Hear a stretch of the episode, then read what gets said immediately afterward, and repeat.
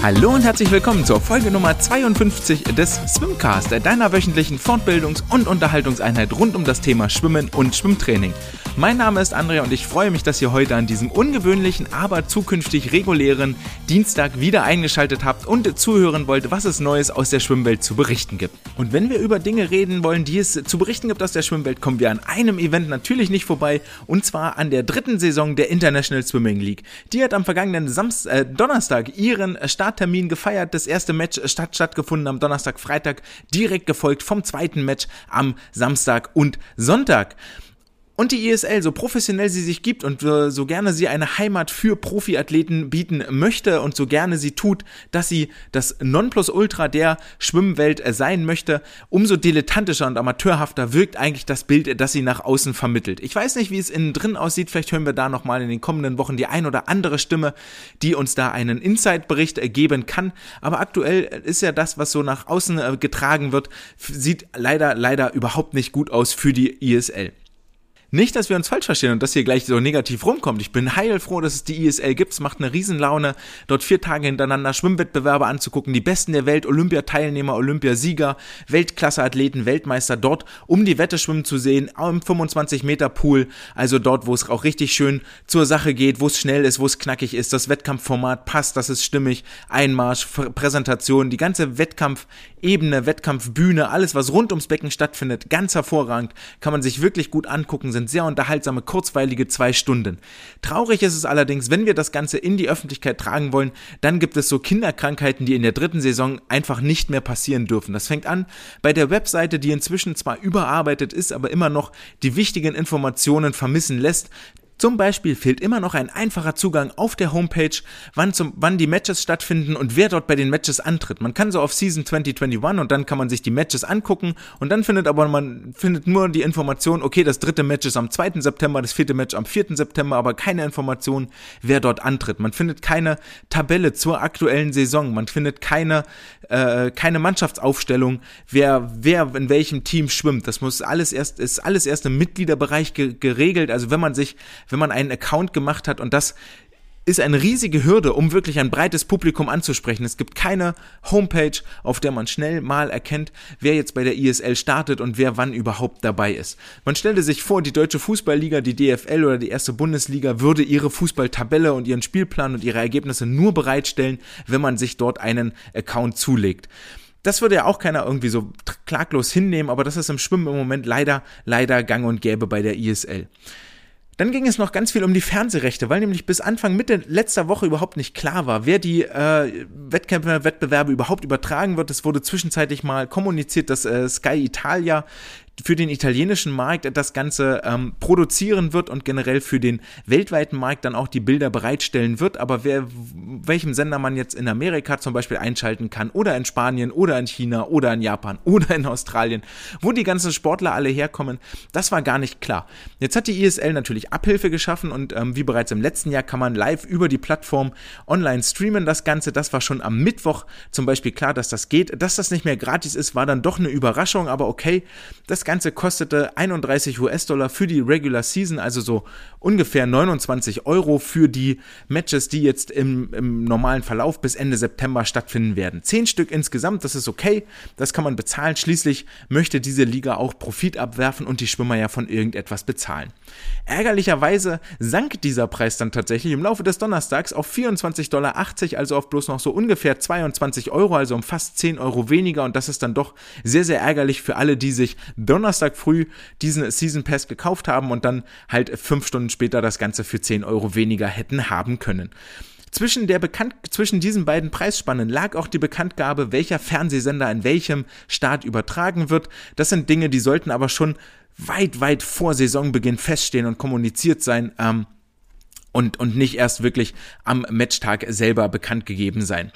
Für uns Deutsche heißt das allerdings, wir müssen auf den Online-Stream zurückgreifen. Das habe ich jetzt schon gesagt. Das ist vermutlich gar nicht so schlimm, dass kein deutscher Anbieter dabei ist, denn sonst würde das irgendwo im Sportstudio in der Sportschau von ARD, ZDF verschwinden und dort stattfinden, so in drei Minuten Abrissen, mal kurz die deutschen Sportler sehen und dann äh, wäre das Ganze auch wieder weg. Von daher ist ganz gut, wir können uns dort online einloggen. Es gibt verschiedene Kamerawinkel, unter anderem auch eine Unterwasserkamera, die permanent das Geschehen unterhalb der Wasseroberfläche filmt und wie wir alle wissen, im Schwimmsport ist das der Ort, wo die Magie passiert. Also da sind die wesentlichen Dinge und das ist etwas, wo wir sonst bei Olympia, bei Weltmeisterschaften quasi gar keinen Einblick kriegen und hier die Möglichkeit haben, Olympiasieger, Medaillengewinner, Weltmeister bei ihrer Arbeit unter Wasser zu beobachten und sie zu analysieren.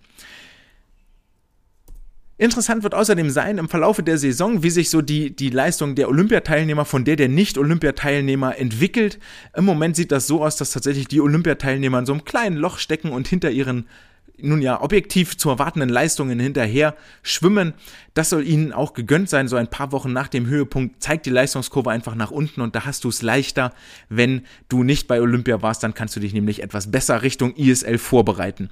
Dass das nicht alle gemacht haben, das hat der Chefcoach vom Energy Standard Team auch bekannt gegeben. James Gibson hat im Interview mit SwimSwam kein Blatt vor den Mund genommen und gesagt, ey, hier, das kann nicht sein. Einige von unseren Sportlern sind nicht in der Form hier aufgelaufen, wie wir das von Profiathleten erwarten in einem Profi Wettbewerb, sondern haben sich schön über den Sommer die Eiskugeln und die Dönerportionen in den Bauch geschaufelt und entsprechend unfit sind sie jetzt hier nach Neapel gereist.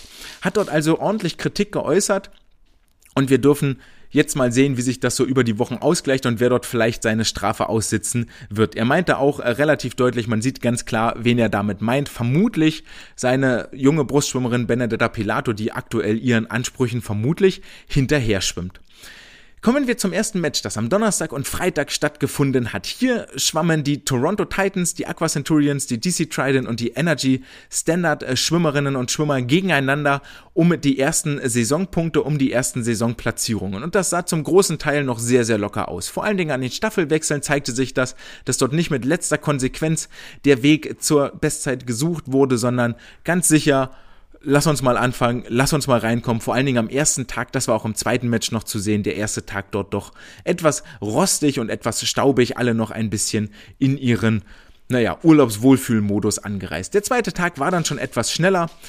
Vor allen Dingen zeigt sich diese etwas äh, Lockerheit äh, darin, dass äh, ganz viele der Herren mit äh, Bartwuchs, mit äh, Gesichtsbehaarung dort auf den Startblock gestiegen sind und dann nicht um jede Zehntel oder Hundertstel gekämpft haben, sondern sich haben etwas gehen lassen. Zur neuen ISL-Saison haben die Verantwortlichen auch versucht, den Wettbewerb etwas mehr aufzupeppen, etwas interessanter für die Zuschauer zu gestalten.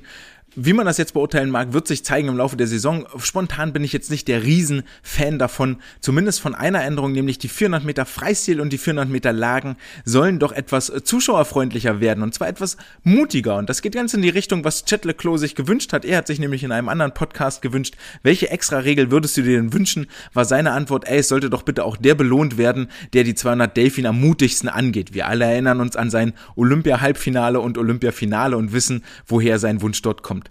Zum Teil wurde dieser Wunsch erhört, nämlich die 430, 400 Meter Lagen kriegen extra Punkte. Ah, die ersten vier Sportler, die durch die 100 und 200 Meter Markierung, so ähnlich wie bei der Tour de France mit Zwischenwertungen, die die 100 und 200 Meter, die ersten vier, die kriegen extra Punkte. Der Erstplatzierte sechs, der Zweitplatzierte vier, der Dritte zwei und der Vierte bekommt einen Punkt sodass es also so sein kann, dass wenn du als Erster durch die 100 und 200 Meter Marke schwimmst, dann hast du schon mal 12 Punkte sicher, wenn du am Ende nicht gejackpottet wirst. Oh, schon wieder so ein Wort aus der ISL. Heißt also, wenn dein Rückstand zum späteren Sieger nicht zu groß wirst und zu groß wird und du diese Punkte wieder direkt verlierst. Das soll dafür sorgen, dass die Schwimmer schneller beginnen und viel mutiger das Rennen auch angehen, dass dadurch das Tempo etwas höher wird und ich warte immer noch auf eine, auf eine Wettkampfvariante, wo mir gerne ein kreativer Veranstalter mal äh, mich dazu einladen kann oder das gerne adaptieren darf. Auch bei der ISL würde ich da noch darauf warten, dass wir acht Sportler auf den Startblock stellen. Von mir aus sollen sie 400 Meter schwimmen und immer nach 50 Metern scheidet der jeweils Letztplatzierte an der Wende aus, sodass die letzten 50 Meter dann ein Head-to-Head, -Head, ein Kopf-an-Kopf-Rennen sind der beiden die dann da halt noch übrig sind. Aber richtig schön mit Laktat im Blut, weil du musst ja von vorne weg schon ordentlich Tempo geben. Geht so in Richtung Skins Races, nur ohne Pause. Und wo wir gerade beim Thema Skins Races sind, auch die haben eine kleine, aber feine Regeländerung widerfahren. Der, wer schon mein Hit-Referat gehört hat, der kann die Frage jetzt möglicherweise beantworten oder kann die Konsequenzen dieser Regeländerung besser einschätzen. Denn war es in der letzten Saison den Sportlerinnen und Sportlern noch erlaubt, in den drei Minuten Pause zwischen den 50 Meter Rennen sich locker zu schwimmen und auszuschwimmen, ist das ab sofort verboten. Die Sportler haben nach dem Anschlag 30 Sekunden Zeit, aus dem Wasser zu kommen und müssen dann auf dem Stühlchen auf dem Startblock warten, bis der nächste Lauf ins Wasser geht. Und ihr könnt das ja vielleicht auch mal mit euren Sportlern durchspielen oder ihr habt so viel Biologiewissen, dass ihr einschätzen könnt, was da passiert oder ihr meldet euch vielleicht für eins meiner zukünftigen Hit-Referate an. Kommen wir zu den äh, Wettkampfergebnissen und äh, zu den äh, Schlagzeilen, die die beiden Matches gemacht haben. Im ersten Match gab es einen Newcomer im Wasser zu sehen. Die Toronto Titans haben die 14-, 15-jährige Summer McIntosh akquiriert und in ihr Team geholt, die auch direkt zu überzeugen wusste. Nicht über die 400 Meter Freistil, die natürlich ihre Paradestrecke sind. Auch bei den Olympischen Spielen schwamm sie dort als Vierte ins Ziel. Gleiches äh, gelang ihr jetzt hier am ersten Wettkampftag der ISL. Über die 400 Meter Freistil schlug sie als Vierte an doch der zweite Wettkampftag war wesentlich erfolgreicher für sie, denn sie holte an diesem Tag insgesamt zwei Siege und zwar nicht über Freistilstrecken, sondern zeigte ihre Vielseitigkeit über die 200 Meter Delfin, die sie gewann und über die 400 Meter Lagen, die sie ebenfalls als Siegerin beendete. Herzlichen Glückwunsch zu dieser Akquise, den Toronto Titans. Das äh, kleine Mädchen wird mit Sicherheit noch viel, viel Freude machen und wir werden noch viel auch auf der internationalen Bühne von ihr hören. Da bin ich mir ganz, ganz sicher. Wer diese Vielseitigkeit unter Beweis stellt, dem steht eigentlich eine große Zukunft bevor. Ansonsten, wie gesagt, war es ein relativ lockeres Meet, das alles hatte, was so ein Wettkampf auszeichnet. Kopf-an-Kopf-Rennen, enge Aufholjagden. Es gibt jetzt eine 4x100 Meter Lagen Mixed Staffel, von der ich vor Olympia gar kein Fan war, seit den Olympischen Spielen. Ehrlich gesagt, ein Riesenfan davon bin. Es macht richtig Laune. Nicht nur, dass es äh, die Männer und die Frauen zusammenführt in einem Wettbewerb, was sonst ja gar nicht stattfindet und was von mir aus äh, noch viel häufiger stattfinden könnte, sondern auch um Positionswechsel, um Taktik. Es muss immer aufmerksam sein. Ähm, das macht richtig Laune zuzugucken. Das gibt's jetzt auch bei der ISL und da müssen ja dann auch noch zwei Staffeln von den jeweiligen Teamchefs besetzt werden. Das heißt, noch mehr nachdenken, noch mehr überlegen. Am Ende der zwei Wettkampftage durfte sich Energy Standard über den ersten Matchsieg freuen in dieser dritten ESL-Saison vor den Toronto Titans auf Platz 2, mit denen wohl Richtung Finale, Richtung Grand Finale Top 4 Mannschaften auch zu rechnen sein wird. Die Aqua Centurions waren auf dem dritten Platz, haben sich lange ein Kopf-an-Kopf-Rennen mit den Titans geliefert und DC Trident belegte den vierten Platz. Für die wird es wohl um die Player oder in, ins, ums Swim-In-Tournament oder wie David Marsh schön sagte, the biggest loser. Die letzten vier schwimmen ja am letzten letzten Match die beiden äh, Letztplatzierten für die Playoffs aus. Dort werden wir wohl die DC Trident wiedersehen, die doch die Breite vermissen lassen, die nicht so die Tiefe und nicht die Leistungsstärke haben wie die drei vor ihnen platzierten Mannschaften. Bereits am ersten äh, Wettkampfmatch haben wir drei deutsche Starter gesehen. Und zwar äh, Annika Brun für die DC Trident, Fabi Schwingenschlegel für die Toronto Titans, gemeinsam mit Marius Kusch, der ebenfalls für die Toronto Titans auf Punktejagd gegangen ist. Und Ladies First gucken wir uns an, was Annika Brun geleistet hat, kurze Zeit nach ihren Olympiastarts in Tokio. Über die 100 Meter Freistil war sie nämlich richtig, richtig schnell unterwegs, schwamm dort im Einzelnen 53,29 Sekunden nur um 18 Hundertstel an ihrer Bestzeit vorbei und war damit schneller als in, in ihrem Einsatz der 4x100 Meter Freistilstaffel. Am zweiten Tag konnte sie diese Leistung nochmal steigern, nämlich in der 4x100 Meter Lagen Mixed, wo sie als Schlussschwimmerin in 52,90 ins Ziel schwamm. Und selbst wenn man dort die Staffelwechselzeit von 4, 5, 6 Zehntel noch draufrechnet, ist das immer noch eine sehr, sehr gute Zeit. Herzlichen Glückwunsch dafür und ich hoffe, dass da noch demnächst eine neue Bestzeit auf der Anzeigetafel erscheinen wird. Dann feierte Fabian Schwingenschlügel sein Debüt in der International Swimming League. Für die Toronto Titans geht er auf Punktejagd in dieser Saison und durfte alle drei Bruststrecken absolvieren. Über die 200 Meter Brust in 20612, die haken wir damit auch ab. Und dann je kürzer das wurde, desto besser wurde das. Die 100 Meter Brust in 5710, nur 23 Hundertstel an seiner Bestzeit vorbei. Und die 50 Brust in 2630, nur 43 Hundertstel an seiner Bestzeit vorbei. Also durchaus ein starkes Debüt und über die Bruststrecken werden wir ihn mit Sicherheit Sicherheit noch öfter durchs Wasser in Italien flügen sehen. Ein noch viel erfolgreicheres Wochenende feierte Marius Kusch über die Delfin-Strecken. Über die 50 Meter Delfin, seinen ersten Start, schwamm er in 42, 22,45 Sekunden, nur 500 an seiner Bestzeit vorbei und war damit so schnell, dass er als erster das Wettkampfbecken wieder verlassen konnte, also den Laufsieg einfuhr gegen die starke Konkurrenz. Über die 100 Meter Delfin blieb er 49,98 Sekunden unter der magischen 50 Sekunden Marke, etwas, das nur ganz, ganz wenigen gelingt und Glück glückt. Herzlichen Glückwunsch dafür und in der 4x100 Meter Freistilstaffel schwamm er in 47,53 Sekunden insgesamt sechs Zehntel über seiner Bestzeit. Also durchaus ein sehr, sehr starkes Wochenende und ich hoffe, dass wir von Marius nochmal eine Stimme kriegen, was jetzt äh, was in äh, Tokio möglicherweise nicht so gut geklappt hat, aber jetzt in der ISL auf einmal sehr, sehr gut läuft. Zur Feier des Tages, zur Belohnung des Wettkampfes durfte Marius dann auch noch in den Skins Races ran. Dort wurde Delfin für die Männer bestimmt, schwamm in der ersten Runde in 22,39 Sekunden eine neue Bestzeit, eine Hundertstel unter seiner alten Bestzeit. Herzlichen Glückwunsch. Konnte das dann auf der zweiten Runde nicht halten und das ist etwas, was sehr oft passiert, dass die Schwimmer, die in der ersten Runde richtig krass überzeugen, in der zweiten das Tempo nicht halten können. In 23,48 äh, schied er dann als Viertplatzierter aus und konnte sich nicht für das Finale der besten zwei qualifizieren. Trotzdem in meinen Augen ein richtig, richtig starker Auftakt-Wettkampf für die deutschen Schwimmerinnen und Schwimmer, die damit viel Freude machen und wir dürfen in den kommenden Matches gespannt sein, was da noch auf uns wartet und mit welchen Leistungen uns die deutschen Schwimmerinnen und Schwimmer beglücken werden. Damit kommen wir zum äh, zweiten Match, das am Samstag und äh, Sonntag die äh, Cali Condors, die LA Current, die New York Breakers und die Tokyo Frog Kings gegeneinander hat antreten sehen und wir wurden Zeuge des schnellsten Schnurrbartes seit Mark Spitz. Wir erinnern uns alle, der 1972 in München sieben Goldmedaillen aus dem Wasser gefischt hat. Ein Rekord, der sehr, sehr lange gehalten hat, nämlich insgesamt 36 Jahre bis 2008. Ein gewisser Michael Phelps in Peking insgesamt achtmal Olympiasieger geworden ist und acht Goldmedaillen rausgeholt hat.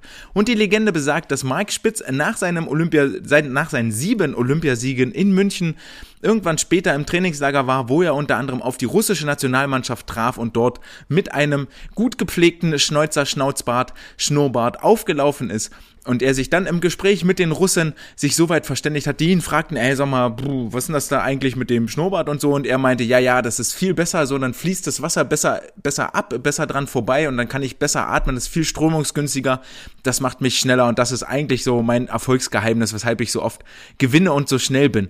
Was zur Folge hatte, dass das russische Nationalteam einmal komplett, zumindest was die Männerriege anging, beim nächsten internationalen Höhepunkt mit Schnauzbärten aufgelaufen ist, weil sie voll auf diesen ähm, auf diesen kleinen Gag reingefallen sind.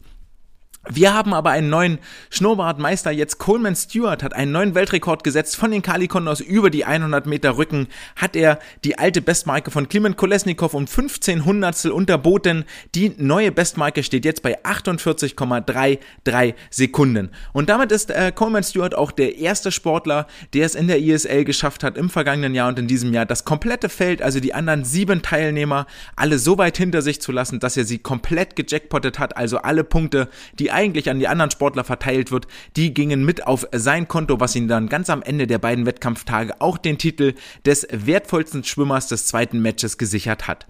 Etwas überraschend war auch Caleb Dressel für die Kali Kondos am Start, der vermutlich aus einer Verpflichtung heraus, aus einer Ehrenverpflichtung, der sich dazu, der das gerne macht und ähm, nicht außen stehen möchte, nicht Urlaub machen möchte, während sein Team dort am Start ist, sich auch auf den Weg nach Neapel gemacht hat und über seine Paradestrecken 100 Meter Delfin, 100 Meter Lagen, 50 Freistil und 50 Delfin auf den Startblock gestiegen ist. Alle vier Rennen auch gewonnen hat, wenn ich das jetzt richtig im Kopf habe.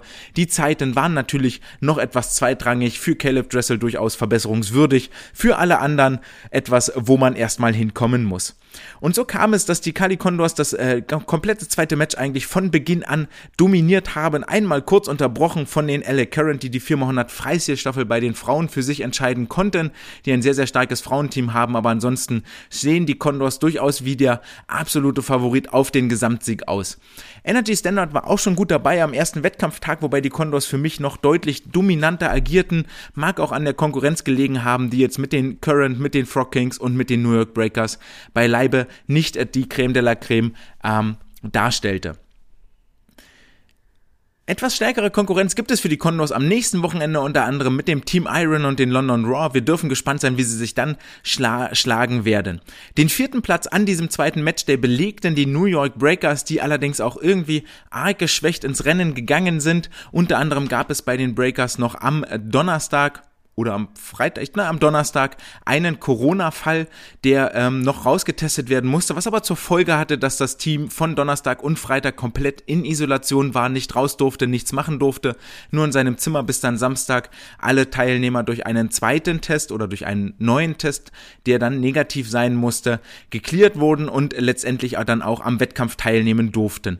Man kann jetzt die Teilnehmerlisten durchgehen, wer dort vielleicht positiv getestet wurde, ein Name wurde von der ISL oder von den Breakers nicht genannt genannt, was völlig okay ist. Kann auch jemand aus dem Betreuer, aus dem Trainerstab sein, den es dort getroffen hat. Muss gar kein Sportler sein, aber es äh, die Mannschaft schien für mich doch personell irgendwie ausgedünnt, ähm, was sich vor allen Dingen daran zeigte, dass die Deutschen auch viele Starts für sich äh, beanspruchen konnten. Marco Koch war insgesamt sechsmal im Wasser, unter anderem auch mit in der 4x100 Meter Freistilstaffel, wo er letztes Jahr gar nicht zu sehen war. Dann kam äh, Philipp Heinz auf insgesamt fünf Starts, der über alle drei Bruststrecken ins Wasser musste und Ole Braunschweig kam auf insgesamt sechs Starts, unter anderem für ihn auch die Nee, das war Marco, der die 400 Meter Freistilstaffel schwimmen musste. Ole kam auf seine sechs Starts unter anderem deshalb, weil er auch in den Skins Races am Ende über die 50 Meter Rücken nochmal mit am Start war. Ansonsten bot das zweite Match einiges an guter Unterhaltung Samstag, Sonntagabend 20 bis 22 Uhr, sei es jetzt, dass die japanische Doppel-Goldmedaillengewinnerin Yuyo Hashi über die 400 Meter Lagen der Britin Abby Wood von den New York Breakers den, Vortrieb, den Vortritt lassen musste, sich dort nur mit dem zweiten Platz in Anführungsstrichen zufrieden geben musste, aber das kann wie gesagt dieser Post-Olympia-Blues sein. Schön, dass die äh, Schwimmer wieder vor Zuschauern, vor dem Publikum auftreten dürfen, ihre Leistung zeigen dürfen, der DJ ist dabei, es gibt wieder eine große Lichtshow. Es ist alles so, wie wir das kennen und lieben gelernt haben. Etwas mehr showmäßig aufgezogen und das ist doch immer eine Freude zuzugucken. Es ist auch ein sehr, sehr schnelles Meet, das äh, relativ flott vorbeigeht.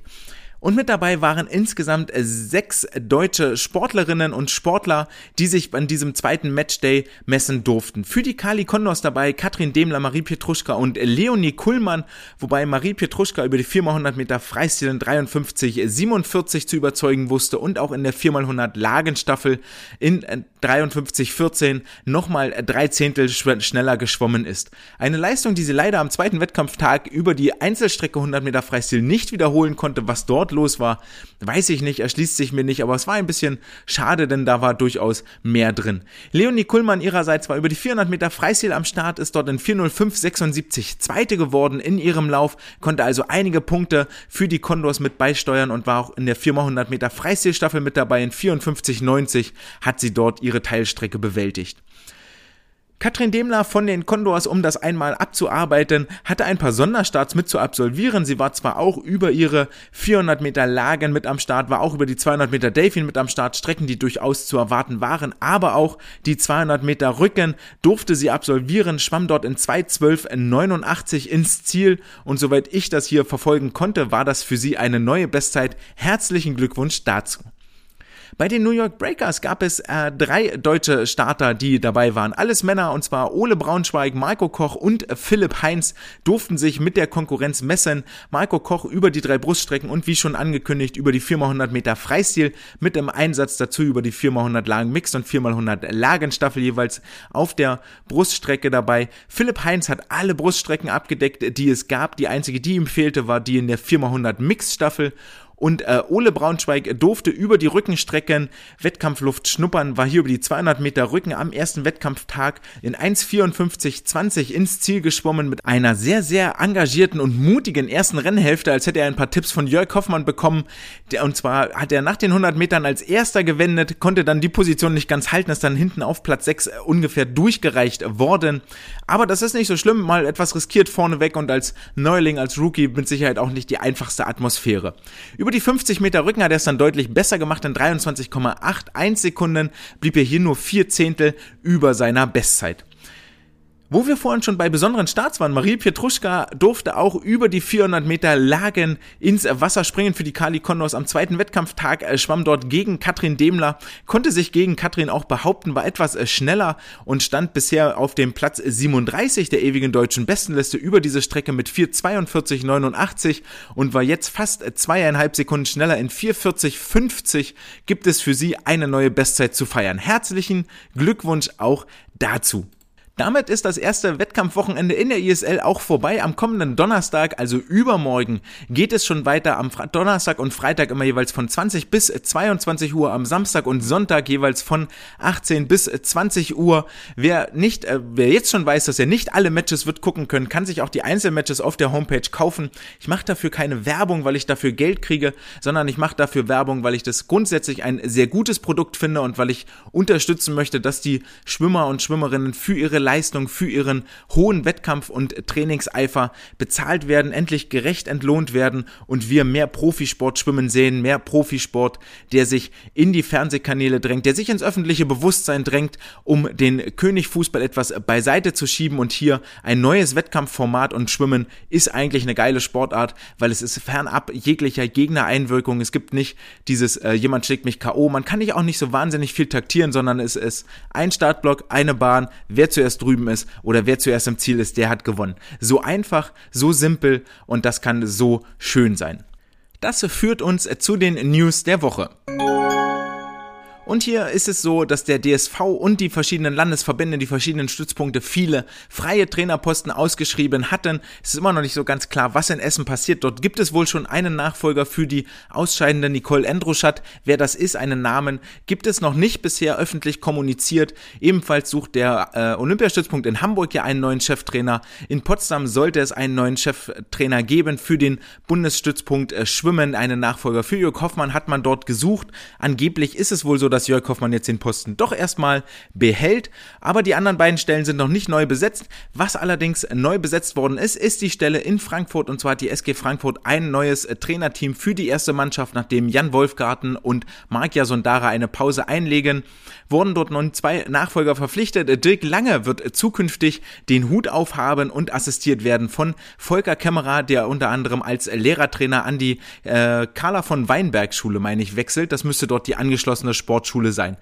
Dirk Lange ist in Deutschland kein unbekannter Name, hat er doch auch mal den Posten des äh, Chef-Bundestrainers inne. Nach ihm kam dann, meine ich, Henning Lamberts. Also es ist schon ein bisschen her, zumindest ein paar ähm, Namen und Gesichter auf diesem Cheftrainerposten her.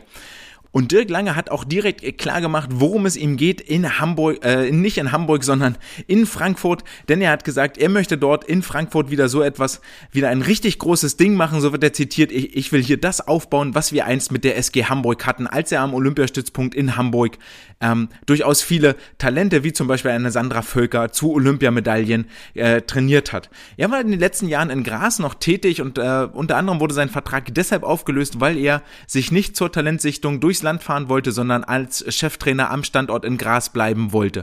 Jetzt hat er ein neues Heimat, ein neues Heim gefunden in Frankfurt und wir dürfen gespannt sein, wie dort die hervorragende, die sehr gute Arbeit, die in den letzten Jahren dort getätigt wurde, auch was die, was den Spitzenbereich angeht, dort nun unter seiner Regie fortgeführt wird. Jetzt dürfen wir gespannt sein, wie sich seine Handschrift dort in den zukünftigen Sportlerentwicklungen niederschlägt und wiederfindet. Auf jeden Fall ein Experte, ein Schwimmexperte mit ganz viel Fachwissen und davon können wir eigentlich nicht zu viele haben hier in den deutschen Landen. Sicherlich tut ihm auch gut, dass er nicht in den engen Verbandsstrukturen gefangen ist, also nicht an einem Olympiastützpunkt oder Bundesstützpunkt irgendwo tätig ist, sondern wirklich in einem Vereinsumfeld das umsetzen kann auf kurzem Wege, wie er sich äh, die, seine, ja, wie seine Ideen sind und wie er sich das so vorstellt vorstellt. Und damit haben sich die News für diese Woche auch tatsächlich schon erledigt. Viel mehr gibt es nicht zu erzählen. Es sind die Großen, die Trainingswissenschaftler, die Chefbundestrainer, die Stützpunkttrainer, die sich jetzt über ihren Tabellen rüberbeugen und gucken, was müssen wir verbessern, woran müssen wir in den nächsten drei Jahren arbeiten, um in Paris den nächsten Schritt auf der Erfolgsleiter mit dem Deutschen Schwimmverband zu gehen. Die Ergebnisse ihrer Überlegungen hören wir dann Ende des Jahres irgendwann im Oktober, November aus der Auswertetagung des DSV. Damit kommen wir nahtlos zur Wissenschaft der Woche. Und die Wissenschaft der Woche ist ein Paper von Hermosia und äh, Kollegen, die sich mit der Fragestellung beschäftigt haben, which variables may affect underwater glide performance after a swimming start? Und das eigentlich wundervoll an diesem Paper ist, dass das Titel dieser wissenschaftlichen Abhandlung mal ohne Spoiler auskommt, also nicht schon die vorwegnimmt, okay, wie ist es vielleicht oder äh, hier das und das musst du tun, damit du besser wirst oder so eine Entweder-oder-Frage oder eine Frage, ist es von Vorteil, wenn du XY, dann wissen wir immer, äh, nein. Wenn eine Frage im Titel steht, ist in der Regel die Antwort nein. Und diesmal ist es aber eine offene Frage und wir wissen eigentlich noch gar nicht, was rauskommt und ich hoffe, das teasert euch ein bisschen an für alle, die das auf Englisch jetzt gerade nicht verstanden haben. Sei es nochmal kurz übersetzt, alles fein. Es geht darum, nach einem Schwimmstart, also wirklich dem Blockstart, nicht nach dem Abschluss, sondern nach dem Blockstart, welche Variablen, welche Parameter beeinflussen denn die Gleitperformance, also die Gleitleistung unter Wasser? Was muss optimiert werden, damit der Sportler so weit wie möglich nach dem Sprung, Sprungstart ähm, gleitet. Und das ist gar nicht so unwichtig, die Frage, denn die Startphase ist extrem wichtig im Schwimmsport. Vor allen Dingen, je kürzer die Distanz, desto wichtiger ist die Startphase. Das ist jetzt so ein bisschen Captain Obvious, der hier ums Eck winkt. Aber wir wissen, dass die Startphase das damit bis zu 26 Prozent der Dauer eines 50 Meter Rennens ausmacht. Also Startphase definiert als von 0 bis 15 Meter. Und äh, das ist ungefähr ein Viertel der Zeit. Und wenn wir dort schon Zeit verlieren oder uns ungeschickt anstellen, dass wir einfach langsam aus dieser Startphase am Ende rauskommen, dann wird's schon sehr, sehr schwierig, bis zum Ende der Bahn, bis zum Erreichen der Wand gegenüber, das Ganze wieder aufzuholen. Von daher ist es durchaus sinnvoll und zielführend, dort sehr, sehr gut zu sein. Außerdem gibt es während der Startphase die höchste Geschwindigkeit, die wir erreichen können und die wollen wir natürlich so lange wie möglich beibehalten. Und das ist das, worum es auch hier in diesem Paper geht. Das heißt, je besser der Sportler gleitet, ist dann auch die Aussage, desto besser kann er seine Geschwindigkeit, die er aus dem Absprung mitnimmt, dort, wo sie am höchsten ist, desto besser kann er die mit ins Wasser transportieren. Deswegen auch die Gleitweite betrachtet hier als ähm, letztendlich Leistungsvariable, die man misst und nicht irgendwelche Delfin-Kicks, wo er dann noch mehr Bewegung und noch mehr Fehlerquellen hinzukommen für die Bewegung. Wenn wir uns die Startphase angucken, dann ist sie im Großen und Ganzen in zwei Unterphasen unterteilt, nämlich zum einen die Flugphase und zum anderen die Unterwasserphase. Die Flugphase beginnt mit der Blockzeit, also wenn das Startsignal ertönt, bis sich die Zehen vom Block lösen, gefolgt von der Flugzeit, die der Sportler wirklich unterwegs ist, vom Lösen der Füße bis die Hände das Wasser berühren und der Eintauchzeit von Hände berühren das Wasser bis die Zehen sind im Wasser. Wenn der Sportler dann also komplett eingetaucht ist, also die Zehen im Wasser sind, dann geht es klugerweise mit der Unterwasserphase weiter. Die besteht vor allen Dingen aus der Gleitzeit von dem Moment, wo der Sportler vollständig eingetaucht ist, bis zum ersten Vortriebsimpuls aus der Delfin-Beinbewegung unter Wasser. Dann kommt die äh, Unterwasserbewegung der Delfin-Kick vom ersten Vortrieb der Beine, bis die Arme das erste Mal wirklich Vortrieb erzeugen, also so auf Hüfthöhe irgendwo sind, plus dann gefolgt von der Schwimmzeit, also dem Moment, wo die Arme das erste Mal Vortrieb erzeugen, bis zur 15 Meter Marke. Diese ganze Unterwasserphase, also mit erster Vortrieb Beine und so, interessiert uns jetzt hier an dieser Stelle gar nicht weiter, sondern es geht ja um das Gleiten, also wirklich interessant für uns die Flugphase mit Blockzeit, Flugzeit, Eintauchzeit und der anschließenden Gleitzeit unter Wasser. Und da kann man sich verschiedene Parameter angucken, die dort eine Rolle spielen. Welche das sind, die gehen wir jetzt nicht alle im Einzelnen durch, denn die haben sich in diesem Paper insgesamt 16 Parameter angeguckt, wovon letztendlich nur vier wirklich leistungsentscheidend waren und auf diese vier konzentrieren wir uns. Die anderen erwähnen wir mal so ein bisschen am Rande mit, ähm, welche aber gar keine Rolle spielen. Deswegen lassen wir die auch aus. Ihr sollt praxisnah hier erzählt bekommen, was für euch wirklich wichtig ist, woran ihr im Training arbeiten sollt und arbeiten könnt. Zum einen ist natürlich völlig klar, die Flugphase lässt sich sehr einfach verbessern, indem ich sage, hier Sportler, pass auf, du stehst da äh, oder bist da acht Zehntel auf dem Block unterwegs, die anderen sind nach 55 Hundertstel schon weg. Du verlierst da 25 Hundertstel nur, weil du ein bisschen träge bist. Das geht nicht. Müssen wir dran arbeiten im Training. Dann wäre natürlich schön, wenn der Sportler einen möglichst großen Impuls mitbringt, den er vom Startblock generiert. Also Impuls als Masse mal Beschleunigung. Da die Masse des Sportlers jetzt eher relativ unveränderlich ist, in der Regel eher größer wird mit äh, zunehmender Karrieredauer, heißt das also, wir müssen an der Beschleunigung arbeiten und die Beschleunigung kommt aus der Sprungkraft, also aus der Muskelkraft, aus der Explosivität, die wir dort mit den Beinen erzeugen können. Ein hoher Impuls äh, bedeutet dann auch, dass der Sportler eine hohe horizontale Beschleunigung hat. Das zieht eine hohe Geschwindigkeit nach sich, was wiederum dazu führt, dass der Sportler möglichst weit fliegt. Wir alle kennen das von so Papierfliegern, wenn wir den einfach nur in der Hand halten und so loslassen, dann fällt er auf der gleichen Stelle wieder nach unter, nach unten. Wenn wir mit unserem Arm aber wirklich ordentlich ausholen und ihm viel Tempo mitgeben, dann fliegt er auch richtig weit. So ähnlich ist es hier auf dem Startblock auch. Was mir wichtig ist zu betonen, ist, dass die Reaktionszeit, die auf dem Block ist, die wir dort messen, die also auch immer von den Startmessanlagen im Wettkampf und so angezeigt wird, ist nicht per Definition ein guter, ein Indikator für einen guten Start. Mit anderen Worten, wenn ich sehr plakativ formulieren möchte, sage ich, diese Blockzeit, die dort angezeigt wird, die auch bei Olympia eingeblendet wird, bla bla, ist eigentlich völliger Blödsinn. Ich kann eine unfassbar kurze Blockzeit haben, zum Beispiel, wenn wir das Ganze wieder ins Extremum verkehren, dann stelle ich mich auf den Block und in dem Moment, wo das Startsignal ertönt, habe ich nur als Ziel, die Füße möglichst schnell vom Block zu lösen. Und dann werde ich eine deutlich bessere Reaktionszeit bekommen als jemand, der einen ordentlichen Start macht. Das heißt aber noch lange nicht, dass ich einen besseren Start habe. Denn zu diesem Start gehört wesentlich mehr. Da gehört noch ein Eintauchwinkel mit dazu. Da gehört mit dazu, wie schmal mache ich mich unter Wasser, wie schnell kann ich umlenken, wie tief tauche ich ein, wie flach tauche ich ein, wann mache ich den ersten Delfin-Kick. Das alles gehört zu einer Startzeit mit dazu. Und diese Reaktionszeit, wenn wir dort in einem, in einem sehr guten Bereich von plus minus einer Zehntel reden, dann ist das eher etwas, wo ich sage, okay, wenn du irgendwo bei, bei sechs Zehntel plus minus eine Zehntel bist, alles fein, lass uns an den Parametern unter Wasser arbeiten. Wann kickst du? Wie gut kickst du? Wie tief tauchst du ein? Da holen wir schneller was raus, als wenn ich dich jetzt auf dem Block eine Zehntel schneller mache. Und dafür vielleicht auch, schlussendlich, wenn ich lange auf dem Block stehe, heißt das auch, dass ich eine lange Beschleunigungszeit habe. Heißt, ich habe länger Zeit, wirklich eine Kraft zu generieren mit meinen Beinen. Ich kann am Ende eine höhere Geschwindigkeit erreichen, als wenn ich mega kurz da drauf bin und sofort so weg. Und dann, fun dann funktioniert es halt nicht. Und ähm, deswegen diese Reaktionszeit als alleinigen Indikator für einen guten Start zu nehmen, ist Blödsinn. So, nehmt euch eine Stoppuhr und ähm, seid konsistent im Training. Nehmt immer 12,5, nehmt immer 15, nehmt immer von mir aus auch 5 Meter als Indikator für, für, die, für die Reaktionszeit, für die Startzeit, für die Bewertung des Starts. Also, Reaktionszeit, Blödsinn. Wir gucken uns die äh, Startzeit an, irgendwo Jetzt in dem Falle hier sind das ähm, 15 Meter, also 15 Meter, was so wissenschaftlicher Konsens ist. Ähm, mit jüngeren Sportlern würde ich vielleicht eine kürzere Zeit nehmen. Also muss, soll, sollte innerhalb eurer Gruppe konsistent sein und gleich gemacht werden. Lasst uns da an der Stelle noch ein bisschen mehr eintauchen in das Thema Starts, denn es ist so wichtig und so spannend und so interessant und man sieht so wenig, ähm, wenn man dort nicht wirklich mit Kamera dasteht und sich nicht wirklich die Zeit nimmt, das mit jedem Sportler mal zu besprechen, dass dort ganz schnell Fehler passieren, weil es eben diese super komplexe Bewegungsabfolge ist. Sobald der Sportler eingetaucht ist, hat er das Problem, dass er im Wasser ist hm? und dass es ja eine viel bietet eine viel viel größeren Widerstand, als das äh, zum Beispiel die Luft macht, wo er dann durchfliegt. Das heißt, wir haben dort selbst kleine Veränderungen in, in, der, in der Strecklage sorgen dafür, dass ich sehr, sehr schnell an Geschwindigkeit verliere.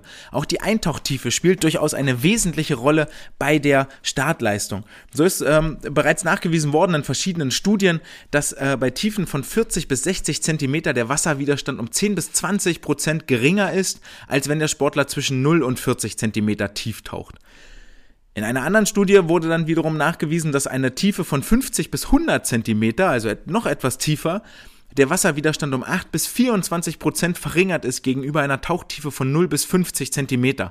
Das heißt, wir sollten unseren Sportlern durchaus sagen, dass das Ziel ist, schon eine gewisse Tiefe zu erreichen, so irgendwas 80 bis 80, Zentime 80 bis 100 Zentimeter um wenig Wasserwiderstand zu haben, um viel Tempo beibehalten zu können. Hat dann wieder was mit Wasserverdrängung nach oben, Wellenwiderstand, bla bla zu tun. Interessiert niemanden. Wir nehmen hier nur die Fakten so hin. Wen das interessiert, der kann nochmal gerne nachfragen, können wir uns da tiefer unterhalten. Ich möchte jetzt hier keinen langweilen. Das ist der Fakt. So irgendwo 80 bis 100 Zentimeter ist optimal, ist super als Tauchtiefe und als Gleittiefe.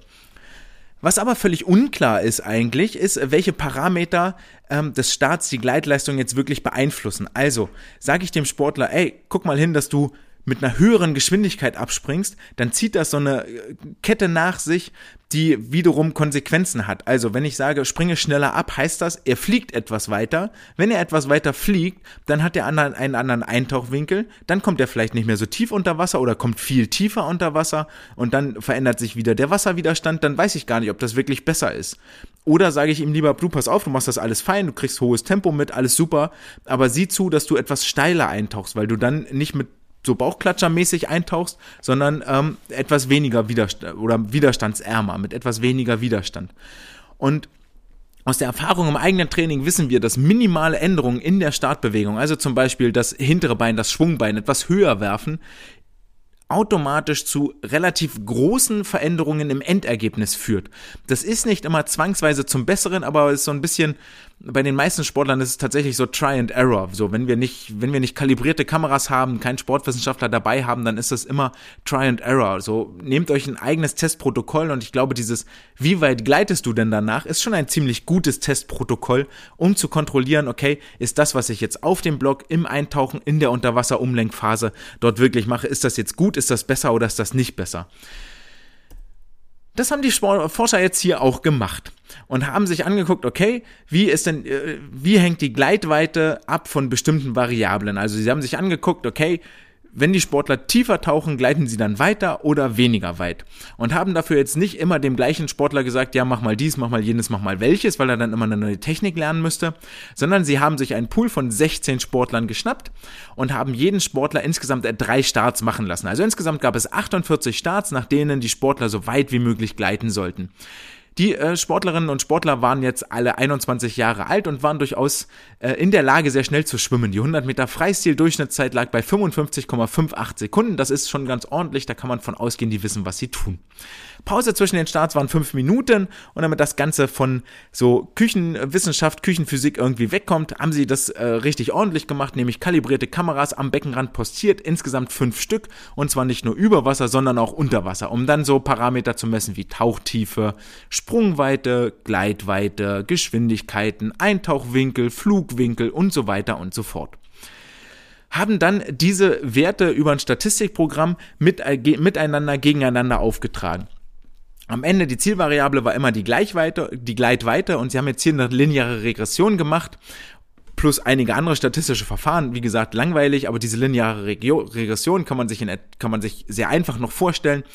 Du hast das Diagramm und trägst dort auf zum Beispiel die Gleitweite gegen die Tauchtiefe und stellst dann zum Beispiel fest, dass je tiefer die Sportler tauchen, desto weiter gleiten sie. Dann ist das halt, und dann ziehe ich dort durch die Datenpunkte, die sich dort ergeben, ziehe ich eine Gerade durch und äh, finde halt raus, okay, die Tauchtiefe, je nachdem wie steil diese gerade ist, beeinflusst die Tauchtiefe dass die Gleitweite massiv, sehr stark, wenn es sehr steil ist, oder halt fast gar nicht, wenn es eine sehr flache ähm, gerade ist, die dort äh, gezogen wird. Und insgesamt haben sie, wie gesagt, 16 Variablen untersucht, von denen uns aber nur vier interessieren, nämlich die vier, die wirklich einen Einfluss hatten auf die Gleitleistung. Und das sind Stifte gezückt, äh, einmal das Hirn anschalten, der Eintauchwinkel unter Wasser, und zwar hier der Eintauchwinkel, wenn der Sportler mit der Hüfte die Wasseroberfläche passiert hat. Dann haben sie einen Winkel gemessen zwischen der horizontalen, dem Handgelenk und der Hüfte. Also sie haben zwischen Handgelenk und Hüfte haben sie eine gerade Linie gezogen, einmal von links oben nach rechts unten im Bildschirm und eine horizontale gezogen und dann den Winkel gemessen, der dort dazwischen war. Im Großen und Ganzen können wir sagen, das ist so der Eintauchwinkel. Der ist bei Turmspringern sind das dann 90 Grad, das ist wirklich rechteckig, beim Bauchklatscher wären es 0 Grad, da ist es ne, Eintauchwinkel horizontal. So. Die zweite Variable, die einen wesentlichen Einfluss auf die Gleitweite hat, ist die Flugweite. Überraschenderweise, je weiter der Sportler fliegt, desto weiter gleitet er, weil wir gerade eben schon so ein bisschen uns auch aus einer Mickey Maus Vorstellung zusammenreimen können. Je weiter der Sportler fliegt, desto höher ist seine Absprunggeschwindigkeit, sein Impuls, dann leuchtet auch irgendwie ein, dass er weiter gleitet. Zum dritten, die maximale Tiefe der Hüfte ist entscheidend für die Gleichweit Gleitweite. Leuchtet auch ein, wenn wir uns gerade schon ein bisschen vor Augen geführt haben, dass je tiefer die Sportler kommen, desto geringer ist der Wasserwiderstand, desto mehr, desto länger können sie ihr Tempo, das sie aus dem Start mitnehmen, beibehalten. Und den größten Einfluss hat tatsächlich die Geschwindigkeit, die die Sportler zwischen der 5 Meter und 10 Meter Markierung haben. Surprise, surprise. Aber wie kommt es, äh, wie diese Geschwindigkeit zustande kommt, werden wir gleich später nochmal klären. Denn das ist äh, entscheidend und essentiell, dort wirklich eine hohe Geschwindigkeit zu haben. Das ist ja nicht etwas, was man sich einfach wünscht oder dann, dann hat, sondern die ist durchaus ein Resultat aus maximale Tiefe der Hüfte, Flugweite und Eintauchwinkel.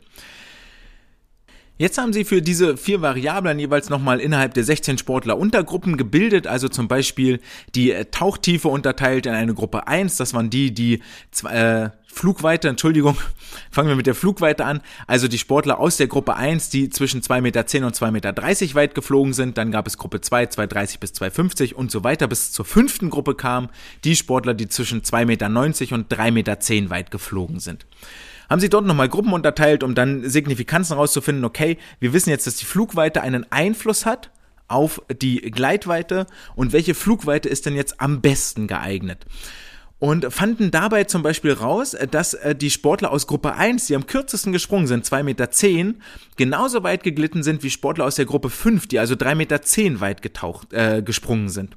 Und jetzt haben wir uns gerade überlegt, na Moment mal, je weiter die fliegen, desto höher ist die Geschwindigkeit, desto weiter gleiten sie doch auch. Das leuchtet ja irgendwie ein. Was aber gleichzeitig passiert ist, je weiter sie fliegen, also je weiter sie springen, desto flacher wird der Eintauchwinkel. Und ein flacher Eintauchwinkel, wenn wir ne, wieder ins Extremum gehen, kann es ja sein, dass ich mit einer irren Geschwindigkeit abspringe. Wenn ich dann aber den Bauchklatscher mache, stehe ich halt still. Dann wird's sehr, sehr kompliziert mit dem Gleiten. Und das ist das, was hier ist. Je weiter ich fliege, desto bauchklatscheriger wird meine Landung.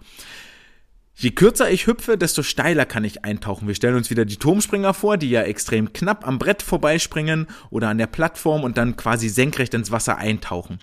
Heißt auch wieder, dass sie dann tiefer gleiten und dort wieder weniger Widerstand haben. Also hier geht es viel darum, wirklich den Mittelweg zu finden, okay, zwischen Eintauchwinkel und ähm, zwischen Eintauchwinkel und Flugweite, das wirklich dort ein optimales Zusammenspiel zwischen diesen beiden Variablen zu schaffen.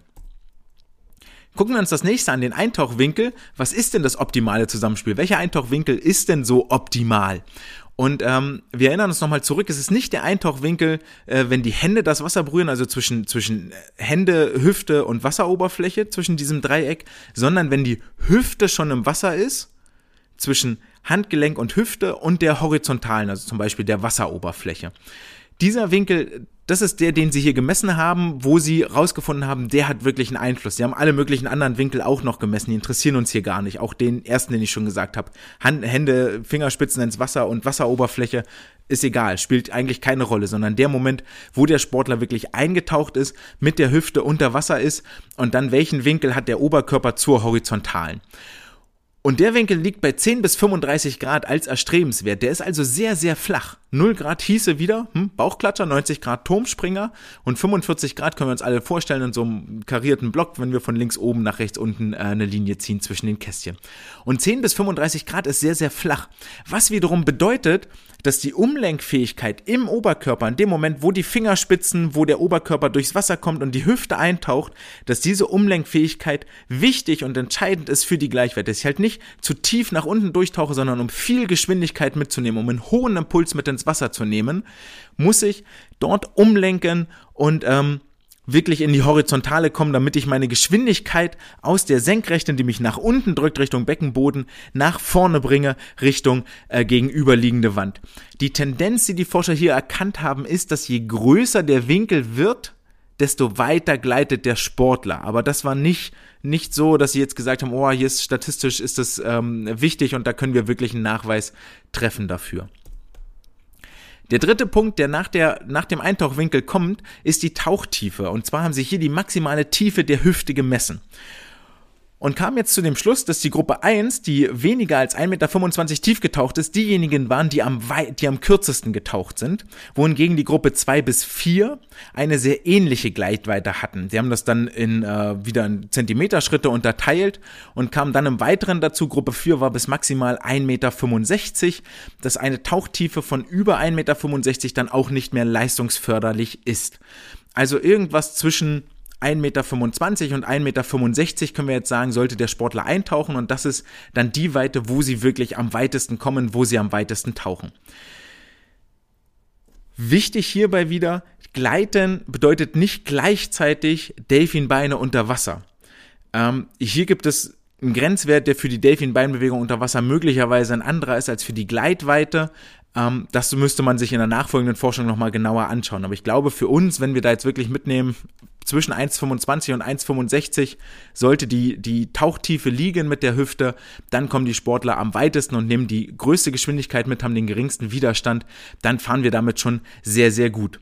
Und dann führt das alles dazu. Also, wenn Sie die richtige Weite springen, wenn dort das optimale Zusammenspiel ist zwischen Flugweite und Eintauchwinkel, dann, äh, wenn der Eintauchwinkel zwischen 10 und 35 Grad ist, wenn die Tauchtiefe zwischen 1,25 und 1,65 ist, dann haben Sie die höchste Geschwindigkeit zwischen der 5 und 10 Meter Markierung.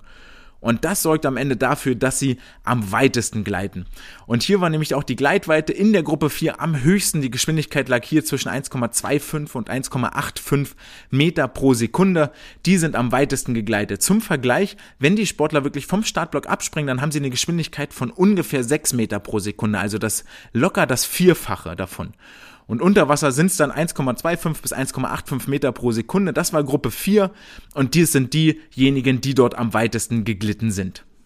Ich hoffe, ich konnte euch jetzt aufzeigen, wo ihr im Starttraining hinarbeiten sollt, was wichtig ist, worauf ihr achten sollt, also Eintauchwinkel, Sprungweite, Tauchtiefe und dann resultiert daraus eine hohe Geschwindigkeit zwischen der 5 und 10 Meter Markierung, dass gerade jetzt am Saisonanfang, wenn die Sportler noch nicht ihre 6 bis 8 Kilometer in den 90 Minuten schwimmen können, dass ihr sie mal rausholt, an anderen leistungsfördernden Faktoren arbeitet, wie zum Beispiel dem Start, damit sie am Ende der Saison möglichst viele Medaillen gewinnen und möglichst viele Bestzeiten ins Wasser bringen. Aber wie wir eben gelernt haben, der Start macht höchstens 26 Prozent des Rennens aus. Deswegen ist auch wichtig, dass die Sportler richtig, richtig gut schwimmen. Und dafür dient die Aufgabe der Woche, euch das Training kreativer gestalten zu lassen. Und damit kommen wir zum letzten Punkt der Woche, die Aufgabe der Woche. Hierfür übertragen wir ein altbekanntes Kinderspiel. Ihr merkt schon, das mache ich ja sehr gerne und ich war sehr überrascht, dass wir das tatsächlich noch nicht besprochen haben. Ein altbekanntes Kinderspiel ins Wasser, nämlich Tic-Tac-Toe und schulen damit unsere Schnelligkeit, unsere Explosivität. Je nachdem, wie lang ihr das gestalten wollt, wird die Aufgabe unterschiedlich anstrengend. Das kann man natürlich übers 50 Meter Becken machen. Da müssen die Sportler einmal 50 Meter rübersprinten und 50 Meter wieder zurücksprinten. Oder man macht das wie bei uns über die vier Querbahnen, also vier Bahnen mal 25 Meter ist das Becken lang und dann kann man über die vier Querbahnen zur Seite, also so roundabout 10 Meter quersprinten, dass man den Ring dann dort ins Spielfeld legt und wieder zurücktaucht. Und jetzt habe ich das Spielprinzip tatsächlich auch schon zur Hälfte beschrieben. Nochmal in langsam. Wir machen kleine Teams, Zweier-, Dreier-Teams, mehr machen wir auf, auf, gar keinen Fall. Und diese Teams treten gegeneinander an. Also ihr braucht, ähm, wenn ihr zum Beispiel vier Sportler seid, könnt ihr zwei Pärchen machen und die gegeneinander Tic-Tac-Toe spielen lassen. Jedes Team hat drei Ringe, so wie man das kennt von Tic-Tac-Toe. Die sind unterschiedlich farbig. Man kann das Ganze natürlich auch mit Süßigkeiten machen und dann die Süßigkeiten am Ende verteilen. Aber macht es nicht zu so oft mit den süßen Dingen. Das soll ein kleines Gimmick und eine Belohnung wirklich bleiben. Deswegen schlage ich vor, ihr macht das mit Ringen. Das eine Team kriegt drei rote Ringe, das andere Team bekommt drei gelbe Ringe. Und dann geht's wie folgt los. Jedes, äh, der, der Startschwimmer schnappt sich einen Ring, gelb oder rot, springt damit rein, schwimmt bis rüber. Drüben ist ein Spielfeld aufgebaut. Wie ihr das macht, ist egal, aber es sind dreimal drei Felder, wie man das kennt von Tic-Tac-Toe. Legen dann den Ring irgendwo hin in eins dieser neun Felder und schwimmen wieder zurück, schlagen sich ab und der Partner ist dran. Schnappt sich einen Ring, schwimmt bis rüber, legt den rein, schwimmt wieder zurück. Dann startet der erste Partner nochmal, schnappt sich den dritten, letzten dort noch verbliebenen Ring, springt rein, schwimmt bis rüber, legt den irgendwo hin. Im Idealfall sind dann tatsächlich schon drei Ringe in einer Reihe oder in einer Diagonalen und die Mannschaft, die das geschafft hat, hat gewonnen. In der Regel ist das nicht so. Zumindest wenn man das schon etwas öfter gemacht hat, dann äh, geht es nämlich noch in eine vierte Runde. Also, wenn nach drei Runden nicht ein Sieger feststeht, schwimmt derjenige, der den dritten Ring hingelegt hat, wieder zurück ohne Ring übergibt an den, an seinen Partner, der dort am Beckenrand steht. Der springt rein, schwimmt rüber und dort liegen jetzt drei Ringe von seiner Farbe im äh, Spielfeld. Dann nimmt er sich wahllos einen seiner farblich passenden Ringe weg und darf ihn auf ein neues leeres Feld legen, sodass also ein Ring von einem das den Platz wechselt, von einem Feld ins andere gelegt wird. Schwimmt dann wieder zurück und das Ganze geht dann so lange, bis irgendwann drei Ringe in einer Linie oder einer Diagonalen liegen. Ähm, mein Tipp hierbei, irgendwann wird das so ein Nullsummenspiel. Also ihr merkt das relativ schnell, wenn ihr da äh, zwei Teams habt, die relativ clever sind oder das auch schon tatsächlich ein bisschen gespielt haben. Das nutzt sich ab über die Zeit, wenn man das zu oft macht. Ähm, dann, dann endet das in so einer Endlosschleife. Also ich würde sagen, jeder darf, jeder schwimmt maximal fünfmal und wenn das dann kein Sieger ist, dann brechen wir ab und starten entweder von vorne oder halt das Verliererteam, wenn, könnte man ja auch machen, ne? Das Verliererteam macht zehn Liegestütz, dann müssen halt jedes Team fünf Liegestütz machen und teilt sich die zehn Verlierer-Liegestütz auf.